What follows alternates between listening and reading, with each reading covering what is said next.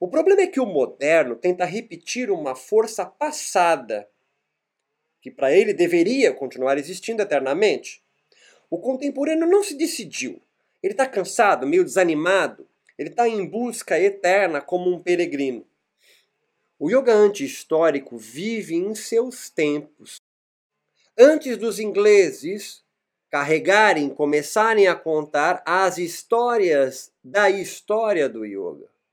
Nós, filhos dos modernos, somos aqueles curiosos que querem saber tudo, classificar em instantes, catalogar todos os sistemas, as práticas, as técnicas, as línguas, mas somos absolutamente impotentes em criar novas estéticas de existir. Nos sentimos culpados quando isso ocorre e punindo quando ocorre em outro. Mais simples. É como um neurocientista desatento que, olhando uma tela de computador que decodifica impulsos eletromagnéticos em pixels, que colorem seus olhos com os movimentos das cores, eles acreditam estar vendo o próprio cérebro, os neurônios de alguém meditando. É um delírio. Ou um fisiologista que, diante dos dados coletados de dopamina, serotonina, melatonina, betorfina, NAG, passa a acreditar que é o sistema nervoso que produz a experiência do samadhi.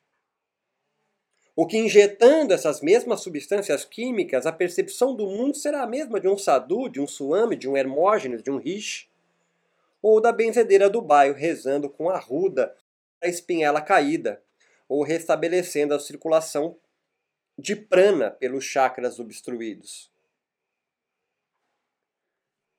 Então nada disso importa? Não, é de suma relevância. Mas para se repetir e diferenciar, não para se repetir e manter-se uma réplica. Precisamos de yoguins extemporâneos, esses não históricos, uma geração ainda por vir, inverter as forças eternizantes das artes da religião yogicas e colocá-las a serviço da vida e não de mecenas e de igrejas com seus sacerdotes.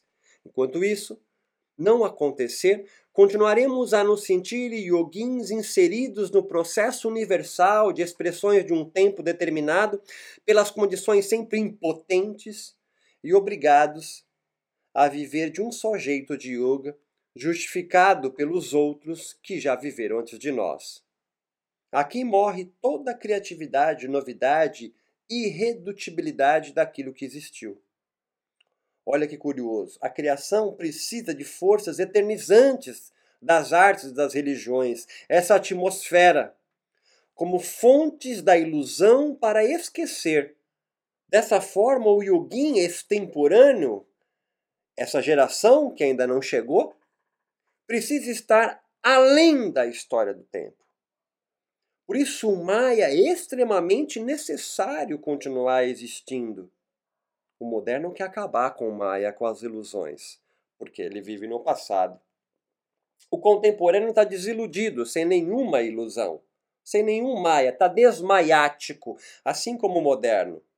Retomar o processo criativo da própria vida coletiva. É desse modo que nós eternizamos o passado, não acreditando mais na vida agora. O mito da, do viver no momento presente mata o eterno, ou a percepção eternizante que Maia nos ajuda a esquecer do tempo.